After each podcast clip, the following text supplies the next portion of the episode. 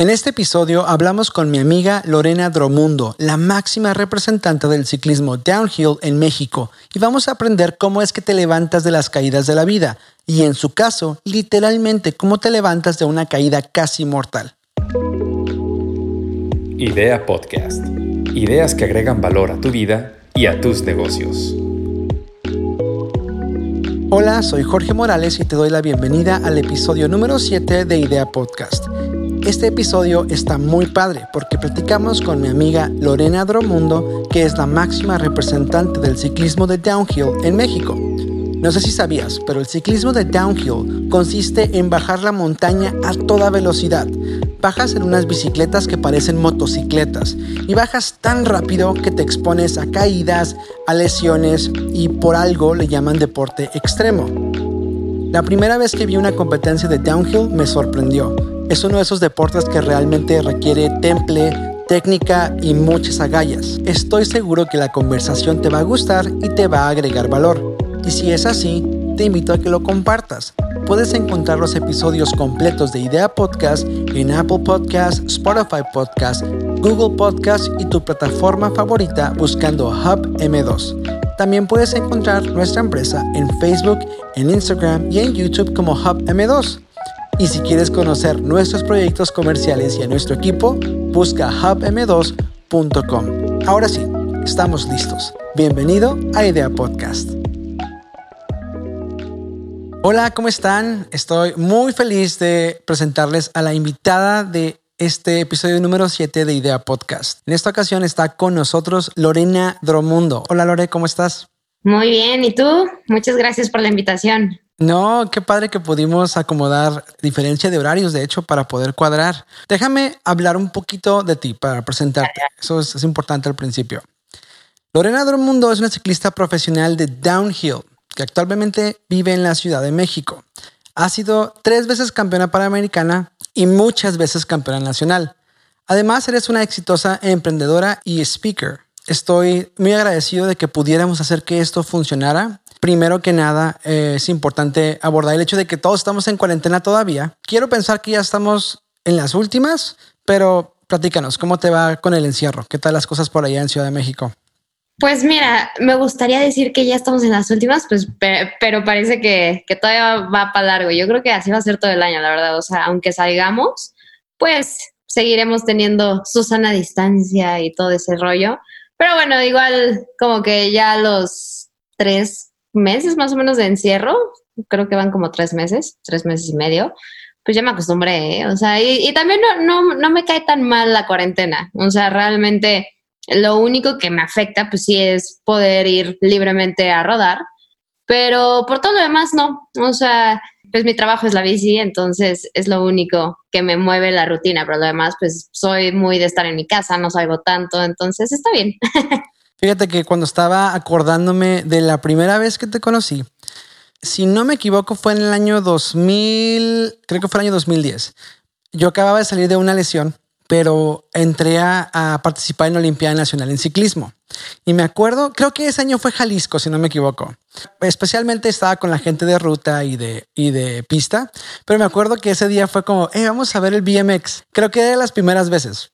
Sí. Me acuerdo que fuimos y llegamos ahí, este, todo el grupo de Baja California, y luego vimos la, pista de BMX y estábamos viendo a los competidores y todos decían, sí, es que hay una chica de rastas que está compitiendo, dicen que es muy buena.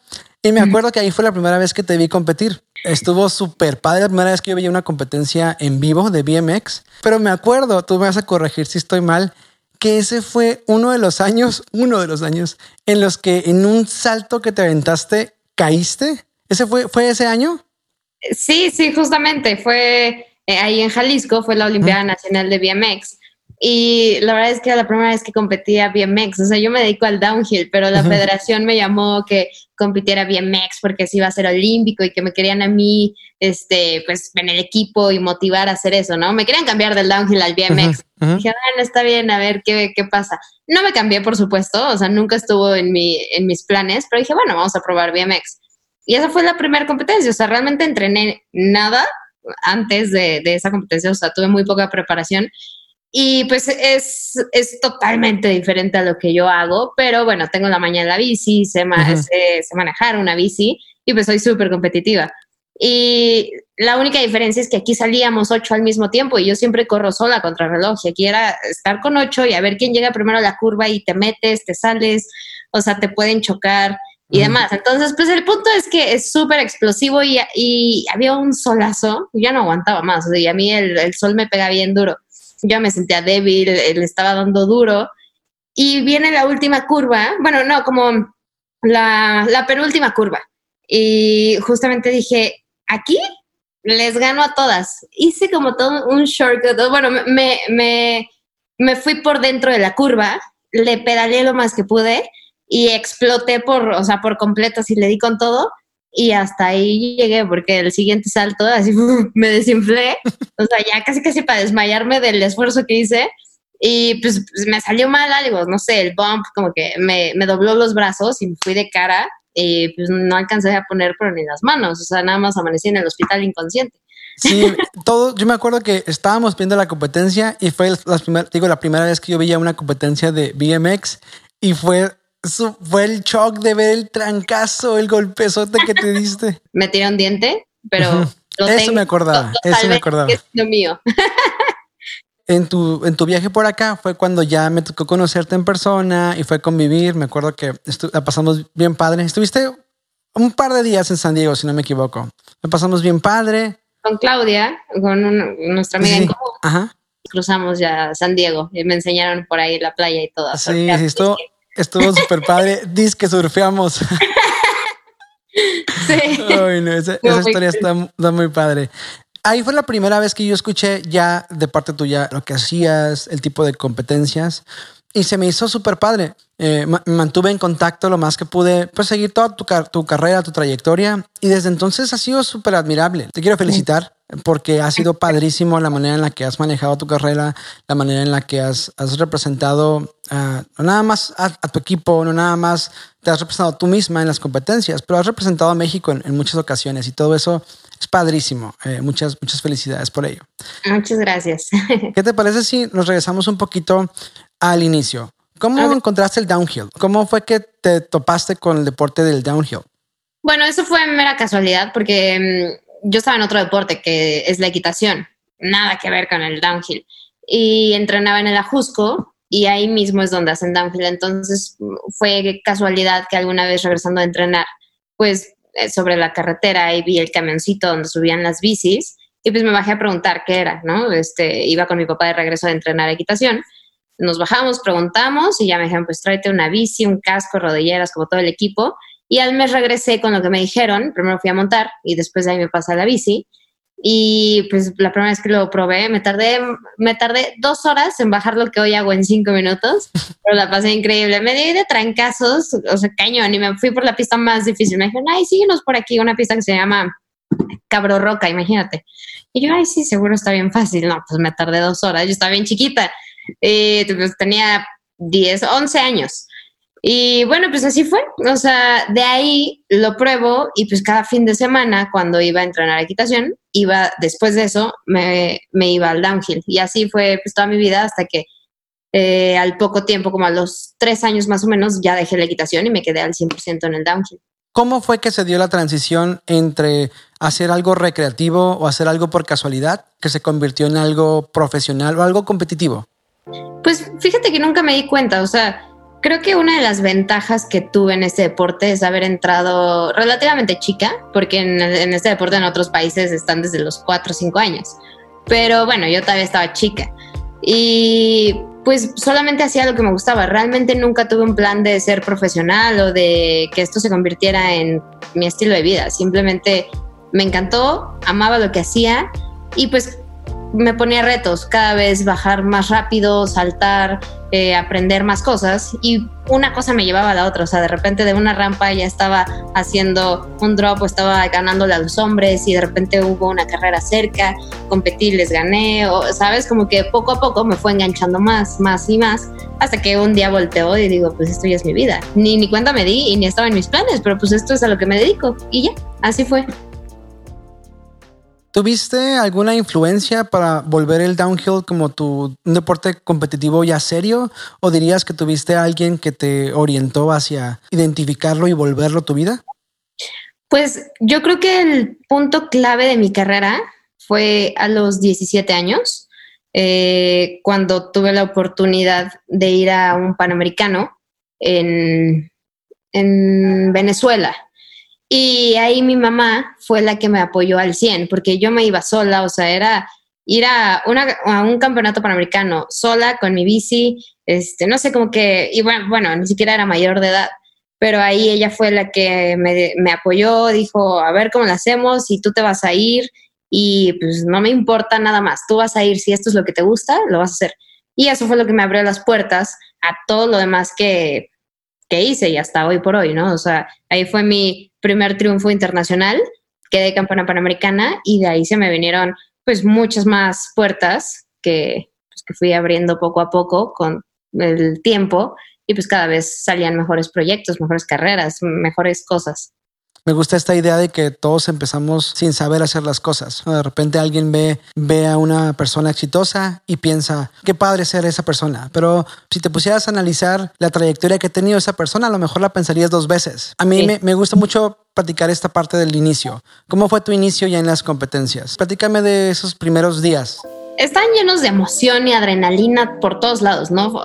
En la pista y fuera de la pista, desde que subíamos las bicis al coche hacer todo el road trip y pues llegar a un lugar que no tenía ni idea y me daba mucho miedo porque pues a fin de cuentas eran puros hombres, era downhill y pues se supone que son pistas rudas y no sabía qué esperar. Entonces me voy a ir hasta Aguascalientes, me acuerdo que esa fue mi primera carrera, creo, o de mis primeras. Voy a ir hasta allá y sin saber qué esperar, pues ya estaba ahí, luego ya que estaba ahí, entrenar y con todos bajando durísimo y mi primera vez y yo decía, ah", ni alcanzaba la bici pero pues también quería demostrarme a mí, ¿sabes? Como que, que, lo podía hacer. O sea, independientemente de la competencia como tal, era una constante lucha conmigo, decir, lo vas a hacer bien. O sea, vas a estar feliz con tu pista. Y bueno, pues ahí también me partí la cara y rompí un casco. Y, pues también esa parte era difícil, ¿sabes? Como que controlar mucho la mente y los ánimos. Eh, porque pues estás chica y te puedes decepcionar fácil o no sé, pasan muchas cosas por la, por la mente, ¿no? Y las, las, emociones te pueden traicionar bastante fuerte. O sea, golpe tras golpe tras golpe y cosas difíciles en cuanto a dinero también, porque era caro y pues digo, yo no pagaba nada, ¿no? Y si mis papás decían no hay dinero, pues no había dinero. no había nada que yo pudiera hacer. Siempre había una bici mejor, siempre había una protección mejor, siempre había algo más que podía sumarle a mi carrera y que yo moría por eso. Y pues hubo momentos en los que tuve que esperar bastante tiempo y que hoy por hoy lo, entiendo, lo puedo comprender, pero en el momento era todo de ya, quiero todo, quiero más carreras, quiero Copas del Mundo, quiero Panamericanas. Me volví a loca un poco. Mencionaste esta parte del dinero. ¿Dirías que eso fue lo más complicado? O si tuvieras que escoger algunos factores complicados del inicio de tu carrera, ¿cuáles dirías que fueron? Uno es el dinero, definitivamente. Dos, yo sacrifiqué de cierta manera una infancia y adolescencia más normal. Realmente la sacrifiqué. Hay, alguna vez platicando con mi mamá me dijo, recuerdo como cuando tenías 19 años, que eso fue hace 10 años, ni siquiera hace tanto, a los 19 yo lloraba, 18, 19, lloraba porque le, decía a mi mamá, es que este, estoy creciendo muy rápido y yo quisiera, no sé, hacer lo que mis amigos hacen, pero estoy tan metida en esto y tengo que pagar esto y tengo que ir a tal lugar y tengo que como siempre estar peleando. Estoy, estaba cansada de, de, tener que ser grande por mi deporte, de cierta manera, que me la pasaba increíble, ¿no? O sea, lo, lo valía al 100%, pero pues sí te llega un poquito la crisis existencial de que tienes 19 años o tienes 15 años y estás viviendo como si tuvieras 5 años más. Eso, esas cosas yo creo. Como tu vida personal la sacrificas demasiado y el dinero. ¿Cómo haces las paces con eso? ¿Cómo logras seguir avanzando sintiéndote así? ¿Cómo lo hiciste? Hay algo que siempre he dicho, que cuando hay un obstáculo, pongamos una rampa, te da miedo, es como hacerte esa pregunta, si estás dispuesta a pagar el precio de. Hay veces que no lo estás y dices, no voy a saltar esta rampa. Y hay veces que sí lo estás y sabes los riesgos que conlleva saltar esa rampa, que sabes cómo hacerlo, pero siempre hay un riesgo y te puede salir mal. Así con el mismo deporte y con todas las satisfacciones que me daba, también muchas tristezas y muchos dolores que me dio y que me da hoy en día, ¿eh? Eso no ha desaparecido. La gente no lo ve y tampoco ando diciendo a todos, oigan, es que la paso muy mal porque no tengo dinero o porque no fui a la carrera o lo que sea. Pero ahí es cuando me pregunto, ¿estás dispuesta a pagar el precio de? Y sí lo estoy, siempre lo he estado. Por el downhill, por el BMX, por ejemplo, cuando me caí dije, no, la fregada todo esto, yo no pago el precio de, de, partirme la cara en el BMX. Yo me la parto, pero en el downhill nada más. Esa es la diferencia. Me encanta esa filosofía. Si tuvieras que hablar de tu primer, tu primer parte aguas en tu carrera, ¿cuál dirías que fue? O el primer logro que te afectó a un nivel que dijiste, wow, esto está poniéndose muy bueno. El, campeonato panamericano en Venezuela fue el parteaguas de mi carrera. De ahí seguía mi primer campeonato del mundo en Italia y de ahí pasó todo ya, o sea, ahí realmente empezó mi historia como profesional. El antes, pues son golpes, de dinero, es como desesperación, es sacrificio de mi pubertez por ser ciclista y bla, bla, bla. Pero a partir de los 17 que corro el campeonato panamericano en Venezuela y lo gano, ahí fue otra cosa. Ahí ya me fui para arriba. Me gustan mucho las historias inspiradoras y creo que mis favoritas son aquellas de personas que han superado derrotas, fracasos y caídas en la vida. En el caso de Lorena, literalmente se ha caído muchas veces de la bicicleta y en algunas ocasiones hay caídas que la han puesto cerca de la muerte. Espérate un poquito más y vas a saber de qué estamos hablando. Quiero aprovechar para pedirte de favor que nos dejes tu review positivo en Apple Podcast. Solo te tomará 10 segundos y no sabes lo mucho que eso nos ayuda. Creamos contenido gratuito para ti y lo compartimos en Facebook y en Instagram. Puedes encontrarnos como Hub M2. Estoy ansioso por regresar a la conversación, pero primero vamos a ver qué contestó Lorena en las 5 preguntas random de Idea Podcast. Hola, soy Lorena Dromundo y estas son mis cinco preguntas random de Idea Podcast. ¿Qué prefieres, hablar por teléfono o enviar mensajes de texto y por qué? Eh, mensajes de texto. Soy tímida, entonces como que se me hace más fácil. Eh, mensajito y ya está rápido. ¿Cuál es tu snack favorito y qué es lo que más te gusta de él? Mi snack favorito, manzana con queso panela. ¿Y qué es lo que más te gusta de él? No sé, la combinación. Me gusta el sabor de la manzana junto con queso panela, no sé, es de mis favoritos. ¿Qué se te da más fácil, madrugar o desvelarte? Desvelarme 100% seguro. Odio levantarme temprano. ¿Cuál es tu país favorito y qué es lo que más recuerdas de tu visita? Italia es uno de mis países favoritos. Y pues ahí fue mi primer campeonato del mundo. Yo creo que por eso le tengo tanto cariño y la gente que conocí ahí, increíble. ¿Cuál fue la última película o serie que viste? ¿Qué calificación le das? Porque, híjole, me van a matar. Rosario Tijeras, temporada 3. Me encanta, pero la 3 sí chafeo, ¿eh? La 1 y la 2 estuvo increíble. La 3 ya dije, pero sí, Rosario Tijeras, mi guilty pleasure.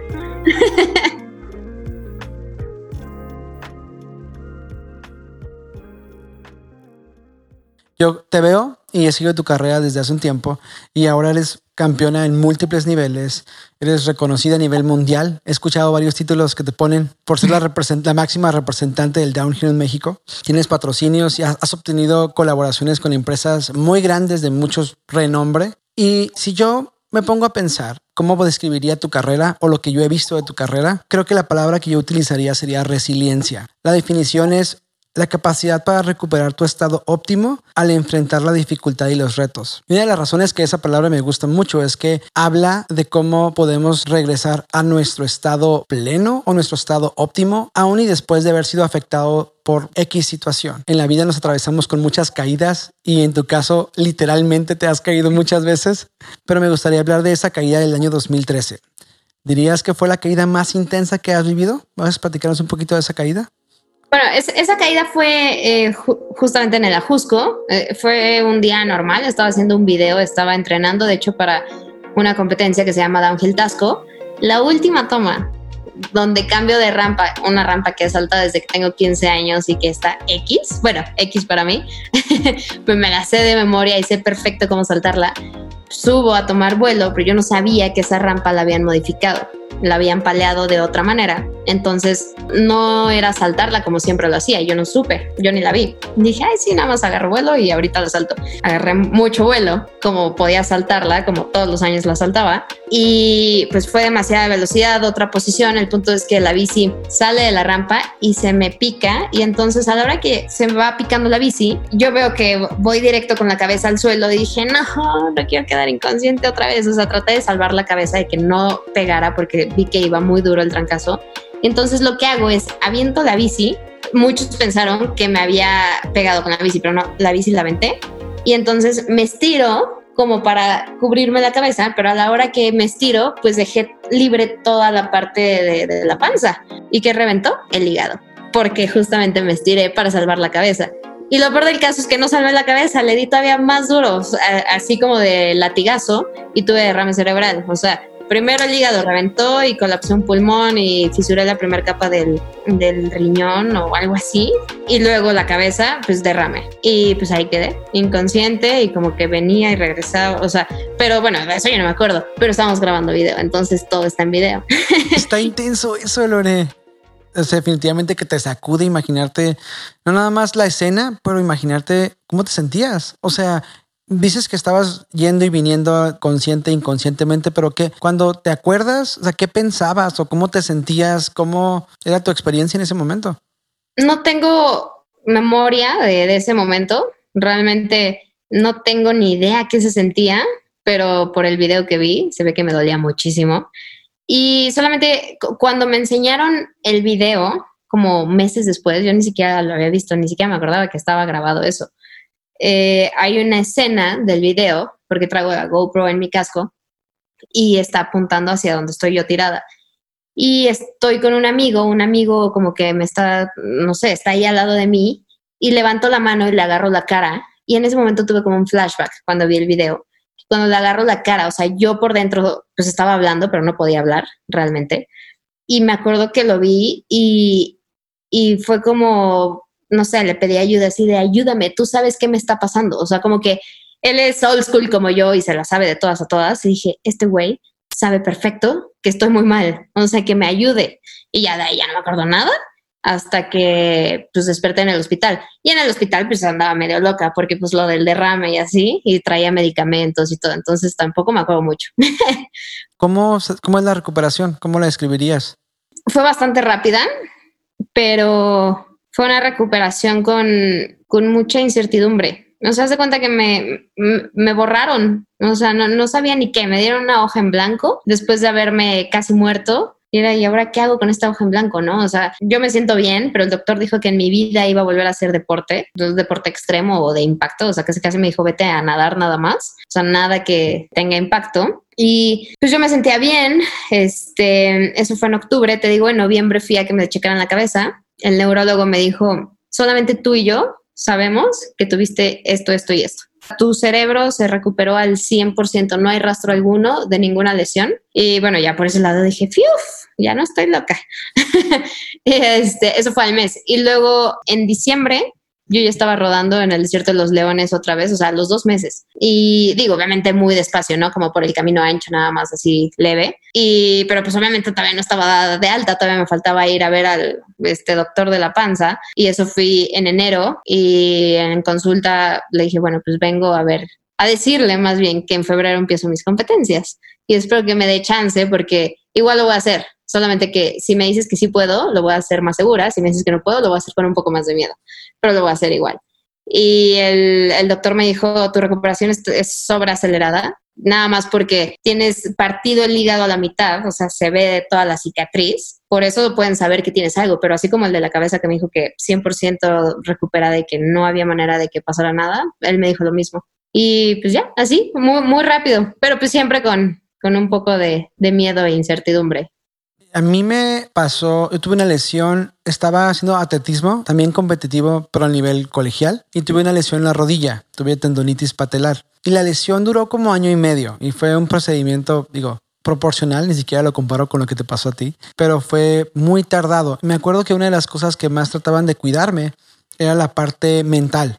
Me acuerdo que me decían, no nada más es que tu cuerpo esté bien, pero que regreses a la competencia, que cuando regreses tengas una seguridad en tu cuerpo. Te repito, proporcional a lo que te pasó a ti, pues esto fue como un día de paseo por el parque, ¿no? Pero ¿cómo le haces para atravesar tantas experiencias de lesiones, de caídas y seguirte levantando. O sea, ¿cómo es que sucede eso? ¿Cómo le haces? ¿En qué piensas? ¿Qué te motiva?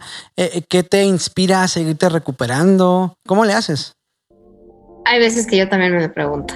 Bueno, no tengo ni idea de cómo le hago. O sea, creo que mi personalidad desde chica siempre ha sido muy, muy objetiva y muy paciente dentro de cualquier circunstancia, la mejor y la peor. Eh, soy paciente, muy paciente. Y te digo, siempre vuelve esta pregunta, ¿estás dispuesto a pagar el precio de? Si tú estás dispuesto a pagar el precio de lo que sea que vayas a hacer, sea bueno o sea malo, si estás dispuesto a pagarlo, vas a hacer todo lo que tengas que hacer. No importa las consecuencias, sean buenas o sean malas. O sea, en mi caso, como puede ser ganar una medalla o puede ser partirme la cara y acabar en el hospital. Pero yo creo que si de verdad estás seguro de lo que estás haciendo, por qué lo estás haciendo y para qué lo estás haciendo, yo creo que esa es toda la diferencia. Y también en mi vida, o sea, como parte de inspiración, siempre ha sido mi mamá y su carácter y su fuerza y su determinación. Creo que nunca me ha permitido tirar la toalla, ¿sabes? Como decir, si mi mamá pudo hacer esto, que yo no puedo hacer esto, o sea, sería como traicionarla de cierta manera y traicionarme. Como decir, no puede ser. O sea, mi mamá tan chingona ello que tan marica. No, no hay manera. O sea, siempre ha sido esa, esa mentalidad de, fortaleza que me inculcó mi mamá. Y pues te digo un poquito de mi personalidad que, que sé esperar los tiempos, el proceso. Y pues ni modo, a pagar el precio de. Hayas mencionado a tu mamá, me lleva a mí a pensar que eh, todos necesitamos este, este modelo o este grupo de apoyo, ¿no? Este grupo que nos ayuda, que se mantiene cerca y que nos ayuda a veces hasta mantener el norte, que es importante, que no es importante, que vale la pena. Tú mencionaste a tu mamá. ¿Qué tan importante crees que una persona, un atleta profesional, un emprendedor, un estudiante, qué tan importante es que las personas tengan esa figura, como en tu caso es tu mamá? ¿Qué tan importante consideras que lo es?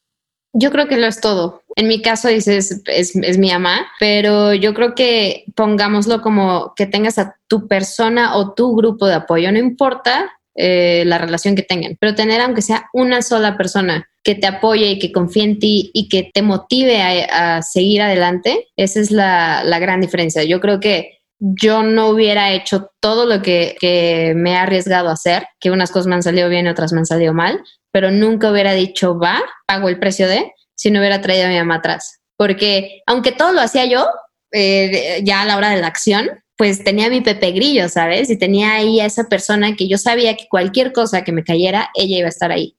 Caer, o sea, me refiero, puede ser caerte la bici o caerte en la vida, ¿no? O sea, emocionalmente, psicológicamente y de cualquier modo.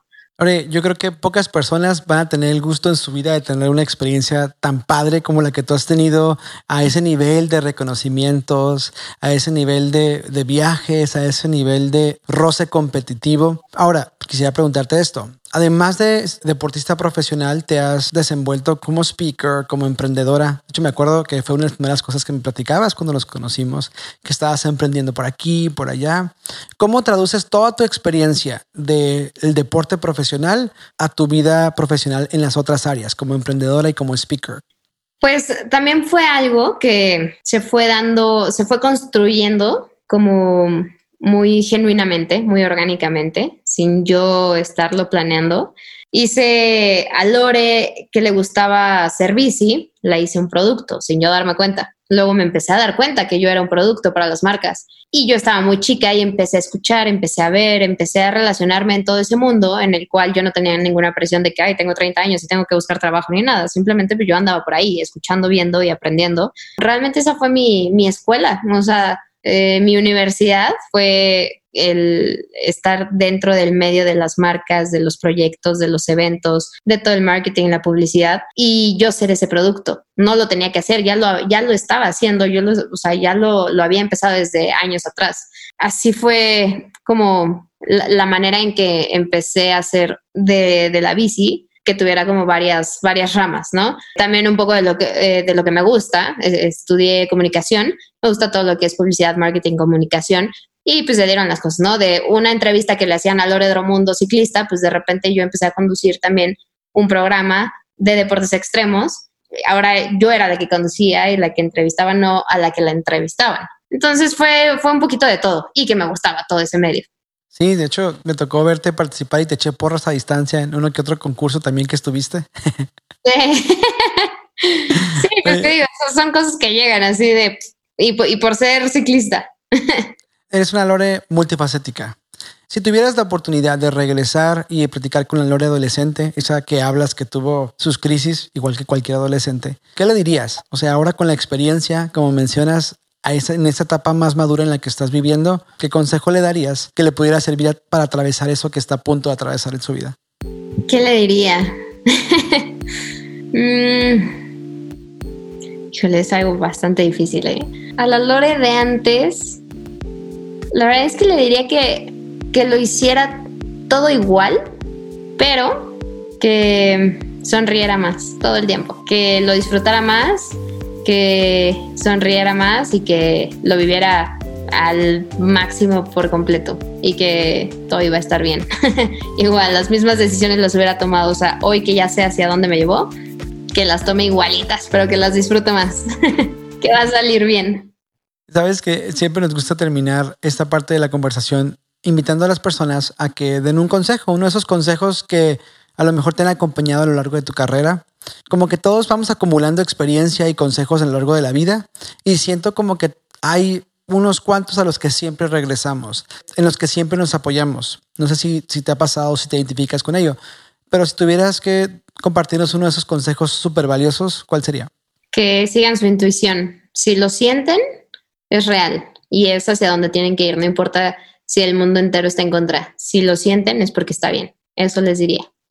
Wow, eso está, muy bueno, Lore. Muchas gracias. Lore, como dije hace unos minutos, eres una Lore multifacética y te he visto desenvolverte en muchos proyectos diferentes y no me sorprendería que trajeras un proyecto entre manos de esos enormes que te gusta hacer. Pero, ¿por qué no nos platicas un poquito de qué estás haciendo actualmente? Sí, bueno, ahorita mi proyecto más reciente se llama Cycles, A Journey Through Life and Death. Es un cortometraje que hice junto con Micaela Gato, Nicolás Sutalski y Zenith Media Adventure, eh, una gran producción y un atleta top del mundo. Y bueno, es, es, un, es un cortometraje muy íntimo, muy personal, tanto de Micaela como mío. Vaya, es, es el proyecto más grande y más personal de toda mi vida y lo voy a compartir.